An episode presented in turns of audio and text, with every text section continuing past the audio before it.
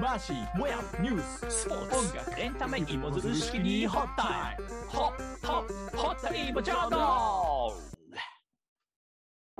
はい、始まりました、ホッタイモジャーナル。この番組では、マスコミ、広報業界、中堅どころのマーシーモヤンの2人が、身の回りの気になるテーマを掘り下げていきます。よろしくお願いします。よよろしくお願いします。す。なんか、声色高く始まったね。どうもどうも。ギャーです。ギャーガガー。まあ、6月に入ってね、はい。結構ね、あのーいろんなスポーツも面白くなってきましたね。前半戦とかね、野球の前半戦とかも面白いし。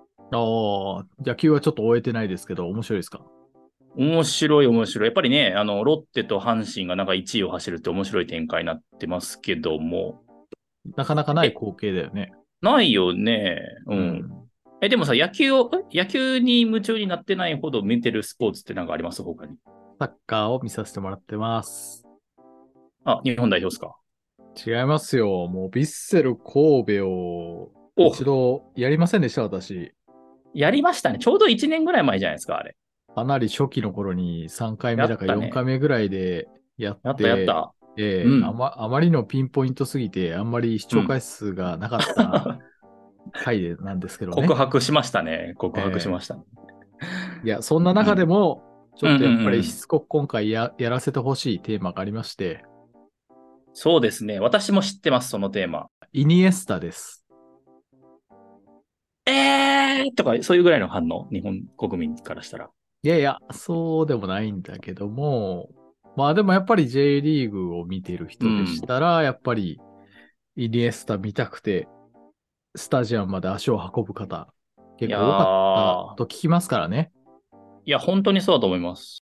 今回はヴィッセル神戸ではなくて、イニエスタさんのはいことにスポットを当てて、ちょこっと語っていきたいと思って、おいいですね。はいいや、私もね、関西に住む人間として結構違う地域行くとさ、なんか、イニエスタ来たんだよねとかね、こう、こう神戸に行って、あ言われる結構言われますね。まあ別に僕関西代表でも何でもないんですけど、やっぱいやなでんもやっかぱ、りそれぐらい知名度が広がってるってことですよねなん。か競技を超えてなんか一人の有名人みたいな扱いを受けてるのが面白いなと思ったんで、今日マーシーのあのプレゼン大変楽しみにしております。はい。それではじゃあ本題トークに、本題コールに行きましょうか。はい。お願いします。それでは、 Let's Let's Hot Hot Time! Time!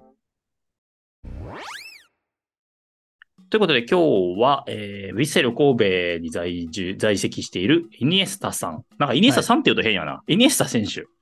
そうですね。まあ呼び名はね、いろいろイニエスタとか、もうあの親しみ込めてアンドレスっていう人もいますけどね。なるほど、なるほど。うん。大体チームメイトはアンドレスって呼びますね。そうなんや。うん。スペイン人ですよね。元スペイン代表で、うん。えー日本でも特に知名度があるんですけれども、スペインリーグ、うんうんラ・リーガの強豪で、レアル・マドリードをね、聞いたことがある人はいると思うんですけども、そこと双璧をなす強豪チームの FC バルセロナおうああ、バルセロナ。バルサ。とういうチームに在籍してた超、超有名なビッグプレイヤーな選手んうんうんうん。です。ポジションは中盤の選手でね、いわゆるんミッドフィールダー、MF と書いてミッドフィールダーの、まあ、いわゆる司令塔的なポジション。うんうんうんうん。で、もう数々のね、輝かしい功績、ワールドカップでもスペイン代表として、えーい優勝したこともありますし、ええええええ。もう当然クラブチームのそのバルセロナでも、うん。えー数々の功績を残しながら、うん。えー2018年にヴィッセル神戸に移籍してやってきたと。あの時の興奮すごかったっすよね、マーシーさん。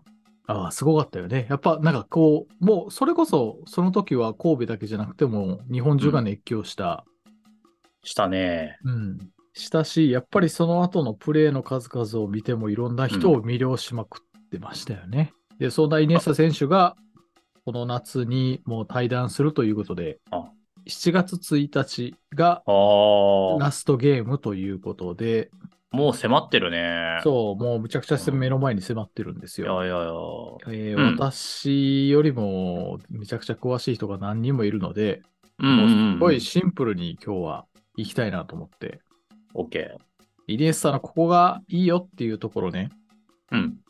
もう3つだけ絞ってみました。 3つ。いいですね。はいも物事3つですから、覚えやすいのは。そういうこと。まず1つ目は、頭よし。おう頭よし。 2つ目、プレーよし。あ、それはあのなんとなくわかります。はい。そして3つ目が人柄よしと。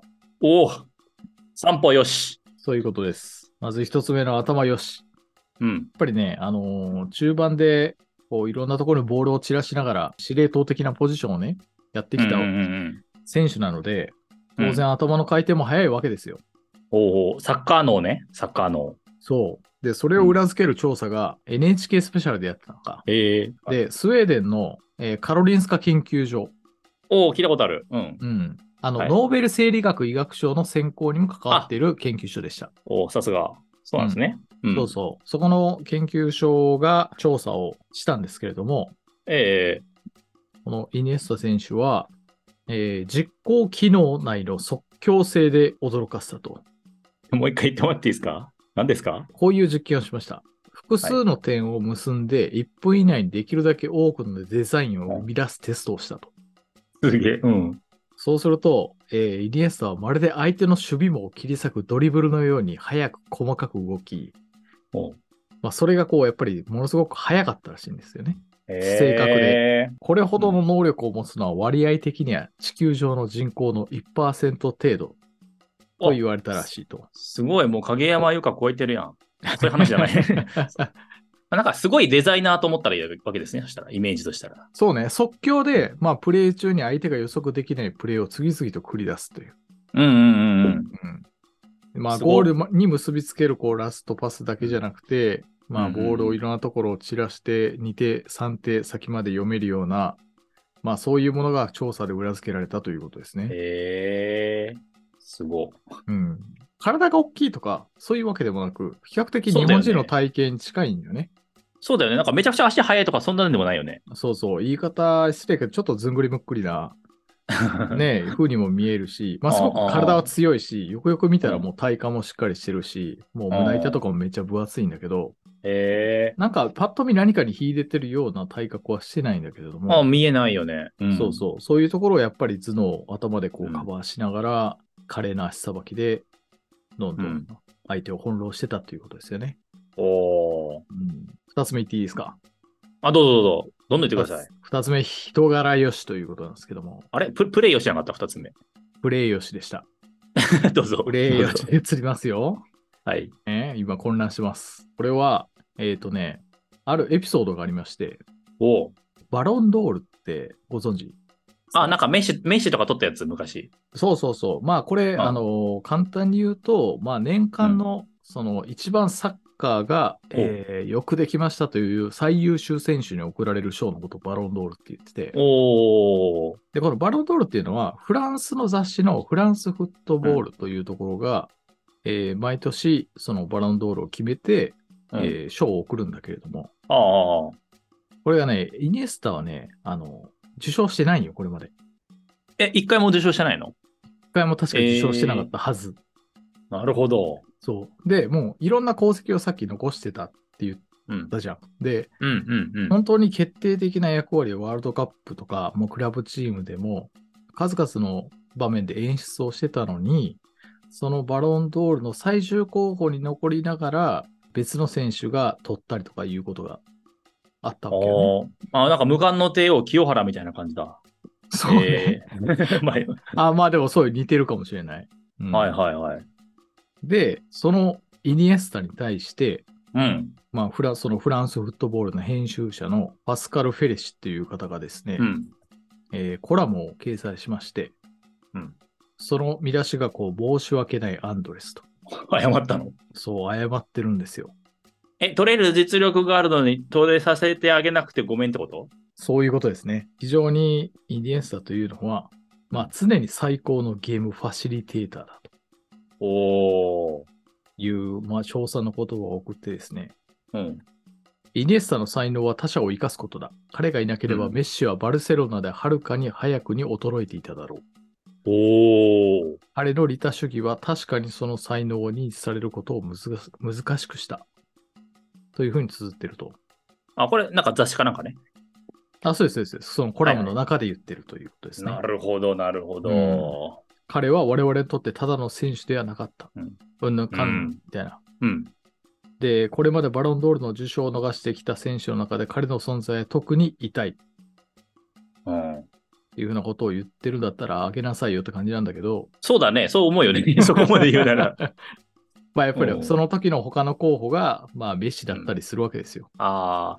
だからあれか、こう、一発屋の選手は、一発屋というか、突き抜けた選手はいっぱいいるけど、その、つ常に9.5点ぐらいを出し続ける人っていうのそうは、ね世の中にあんまりいないんだ。そうね。あそういうことやね。だからもういやいやいやいや惜しまれながらも残念ながらごめんというふうに言わしめるぐらい、ーうん、やっぱりプレーも称賛されていたとなるほど。いうことですね。もうなんか十分すぎるけど、とりあえず3つ聞こう か。です ね。いきます。人柄よし。おここれれ,、ねこれよく聞いたことある。これは、えーっとですねうん、ヴィッセル神戸に移籍してしてきた時の、えーは三田選手という選手がですね、ええヴィッセル神戸にいましてですね、はい。当時、えーイニエスタと言ったら背番号何番、ええすみません、わかりません。7番でしょうか。 7番は違うんです。8番です。はい背番号失礼しました8と言ったらイネスなんですけれども、そのヴィッセル神戸に来た時に8番をつけてたのが三田選手なんですね。おー。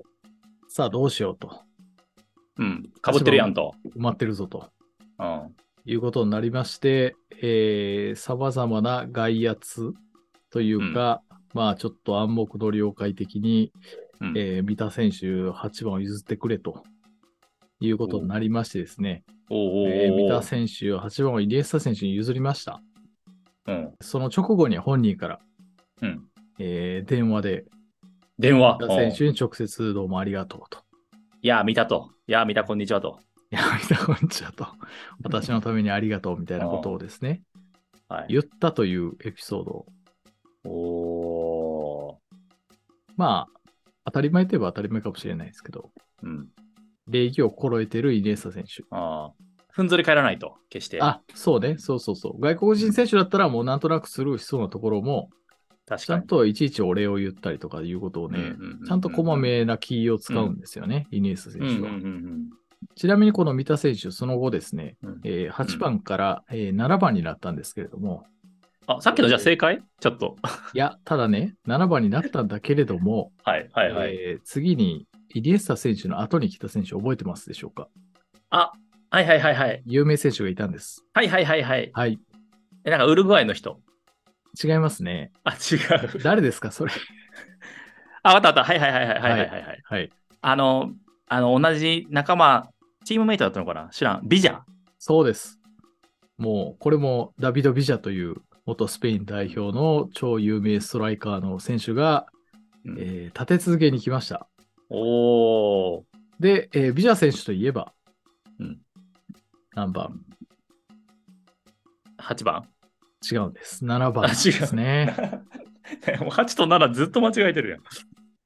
で、えー7番、すでにつけてる選手がおりました。はい。三田選手なんです。三田じゃあ2回 そうなんで二す回被害にあったの。三田選手、また譲りました。で、最終的に三田選手14番になったという。いやーなんか、三田選手いい人っていう説がもうこれで濃厚だよね。そうやね。イニエスタ選手の人柄じゃなくて、三田選手の人柄の話になって るね、これね。ねえ、もう三歩よしの一つが三田さんの話になっち ゃそうう。いやいや。えー、なんか、なんかあれだよね。いつも物腰柔らかいよね。そうなんよ。あのね、その数々の助っ人外国人って、まあ、そのイニエスタレベルってそうそういなかったけれども、やっぱり強力な選手ってたくさん J リーグ来てたんですよ。うんうんうんうん。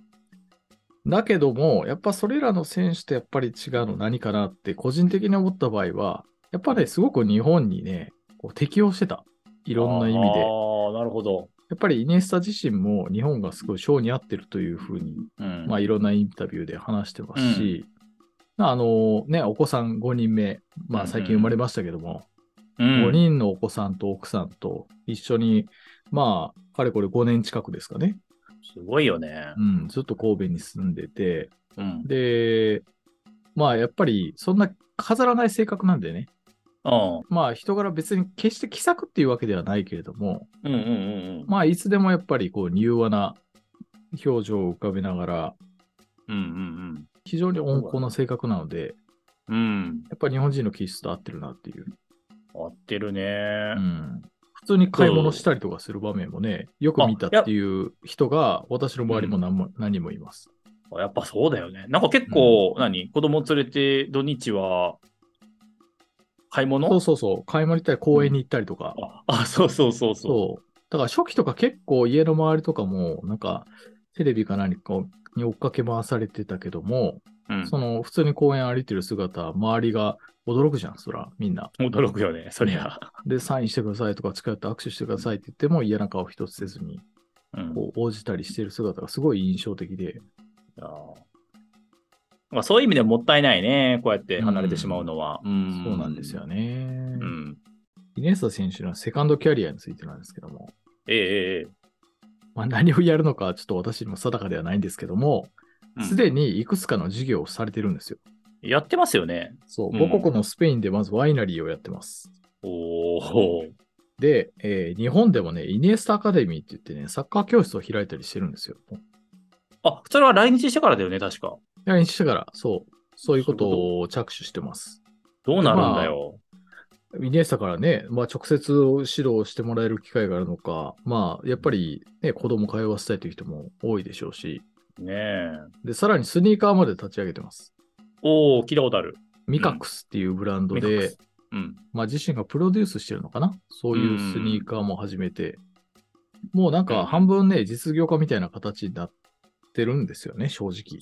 そうだよね。だからこうん今回あれなのかな、ヴィッセル去ってまだ選手やられるかどうかは別として、これも全部続けるんだろうね、おそらくね。今のところは多分続けるつもりだと思うし、うんそういう意味で言ったら結構日本でも市場があるから、そうだねう。ん、まあ本人がプレイヤーとして今希望してますけど、うんまあ少なくとも日本以外の国に行くことにはなるけれども、うんうん。まあ最終的には何らかの形でまた戻ってきてやったりする可能性もあるのかなとおお。思ったりもします。なんか僕なんかは監督、監督しながらこのビジネスやるのかなとか思ったり、妄想してるんあですけど、ーね。まあ、監督業自体を本人も、いまあ、あの、一時期意欲があるっていうふうに語ったこともあったので、そうなんだ。うん、まあ、マネジメントする側に入る可能性も、まあうん、当然ありますけどね。うん、うん、うん、うん。例えば、あの、さっき言ったビジャ選手なんかっていうのは、あの、アメリカの方で自分のクラブチームを設立して、買収したのかな確か。うん、うん、うんで、まあ、でクラブチームの運営に携わってたりするので、うん。あ、やってるんだ。うん、あーやっぱり資金力があるとそういうこともできるし、うん、うんうん。まあ、イニエスタだったらいくらでもそういうことはできるからね。そうね。でも、まあ故郷の、故郷の古巣のバルセロナから引っ張られる可能性も当然あるよね。な何かしらの立場でね。あそうね。まあ、当然バルセロナからしたらもう彼はレジェンドの一人になって、あこの前もね、バルセロナと親善試合して、あの、花道飾りましたけど、あ、うん、うやっん。ぱりもう数々のバルセロナの選手たちが、まあ、イニエスタをねぎらって、まあ、イニエスタの元に寄って行ってハグしたりとかね、確かに。うん、いろんなことをしてたので、その様子を見るとやっぱりすごい愛されてるんだよなっていうのそうだよ。なんかあの、あの試合だけ見ると、試合というよりもなんか、あの、引退試合みたいに見えた よね。全然引退するつもりないと思うけど。あーそねなんかもう半分見せ物みたいな感じだったけどね。そうだね。うん、試合の勝ち負けはちょっと置いといてみたいな感じだったけど、うんうんうんやっぱりツイッター界隈では J リーグファンがすごく切れてました。あ切れてました。うん。まあ言うてそらも今、その当時は J リーグ首位を走ってたチームなので、そうだね。だけど正直、まあ、あの、試合をするにはちょっと B チーム的なあ選手たちを使ってたんですよね。あああ、どっちもえっ、ー、とね、まあ主にヴィッセルか。あ、主にビッセルか。だかあら当然クラブチームのことを考 えると、ちょっとそこでうんね、主力を出すのもあれだという事情はわかるんだけども、あ。うんうんとはいえ J リーグを代表して戦ってるんやぞという、うんあの批判も起こったりしてたけど。いや、そういうのを待ってました。やっぱりね、解説の人とかそういうの言わないんで、今日は B チームですからとかって言わないんで、嬉しいですね、そういう。解説もだいぶあの批判されてましたね。なんでなんでなんでなんで。いや、もう誰とは言いませんけど、まあ、うそんうんの検索してほしいです。このしょうもない解説は何だと。もあう誰でも言えるのワーキャーっていうような、まあ、昔の民放でよくある、そのサッカーの解説だったんですよね。あ。ああ、その辺めっちゃ興味深いな、調べよう。うん。ダゾーンみたいに、やっぱりそのはい競技のルールをよく知ってっていうような、ちょっとこう、まあ、理知的な解説では決してなかったというふうに僕も思うので、おお。うんそこはちょっとやっぱり、なんか、もうちょっとしっかりしてほしかったなっていうのは、あるけど。その辺すごいメディアの話として面白いんで、あの、また別な回で、ワールドカップなりなんなりの時にやってください。わかりま した。イネスタの話をうんちょっとこうさせてもらったんで、うんうんやっぱ、りその、これってサッカー界の話じゃないですか。はいはいはいはい。他の球技どうなんだろうっていうところで、あ、レジェンドの話そうそう、あの、プロ野球界で今結構、あの、盛り上がってる選手がいるって聞いて、ほうほう。あージャック・バウアー選手。ジャック・バウアーやったっけジャックやったっけいや、ごめん、ジャック・バウアーの24の人。そうやな、そうやな。はい。はい。ドキドキキャンプやんな。そうはいやな。あの、バウアーっていう選手ね、いますね。えー DNA だっけそう、DNA に鳴り物入りで入ってきた元、に2020年サイ・ヤング賞投手。おー、サイ2020ヤン年ってそんなに昔じゃないもんね。そんな昔じゃないし、で、あの、落ち落ち目じゃないよ、全然。うん。ただ、DV が、あの、あった関係で、ちょっと米球界を干されてしまったという立場なんですね。それで日本にやってきたと。そうそう。で、それで資金力に物を言わせる DNA が、うん。まあ、ファファンさもできるし、自分で、しっかりと自分でね、あの日本での滞在記録みたいなのをこう発信するわけですよ。まあ、そういう発信力にも期待して DNA がへえ。獲得したんですが、なんかね、球場を売り、ね、歩き回ったりとか、うん。 2軍戦、二軍戦で、知ってます史上最高の2軍戦動員、観客動員を誇ったのはバウアーのおかげですから。あ、バウアー効果ってやつですそか。うそう、バウアーがそう、事前に調整の試合があったんだけど、その時にあの、史上最多の観客数をへえ。それはもようくす J るリーグでいう本当にイニエスタ効果と一緒だね。そうだね。う。うんん。まあちょっと人間性の部分がちょっとまだわかりませんが、うん。さ三歩よしになればいいなと思いますよね。うーんなるほど。い今のところ、じえっと、一軍当番はしてるんですか、あ、してます、してます。あの、ちょっとね、スポあの、たま、たまのし、ボールの質が違うのか、ちょっと対応に慣れてない部分があって、まだ本領発揮とは言ってないんですが、今2連勝かな。へー2連勝。中で、あのー中4日で投げられるスタミナがあるんですよね。あんまり開けなくても投げられるピッチャーって今、現代いないんで、すごい重宝されてますね。ね。なるほどね。うんじゃあもうちょっと今後に期待、もっと成績が優秀だったら今度観客動員にも結びついてくるって感じだよね。それどころか DNA 優勝するかもしれないからね。へえあ、そんなに勢いがあるんだ。今年は、うん、阪神の調子の良さが目立つけど、DNA はもうピタッと後ろにくっついてるんで、全然あの油断できないです。本当もう今の J リーグでいう横浜 F ・マリノスみたいな感じですね。あ、そうなんですね、今、はい状態は。横浜勢がやっぱりね、相変わらず強いですね、野球もサッカーも。そうやね。いいよね、神奈川県ってなんか、いろんなものがあって、 エンターテインメントが。楽しいよね、本当にねあ。ー川崎フロンターレもいるしさ。うん。まあ、そんな感じで。じゃあ、ちょっと一旦本編締めますか。はい。イニエスタはいを皆さん、あの、覚えて帰ってください。ありがとうございました。ありがとうございましたはい、エンディングです。まあ、あの、この機会だから聞いておきたいけど、イニエスタさんってど、なおか奥さんはな何してんのアンナさんね。アンナさん、うん、アンナ・オルティスさん。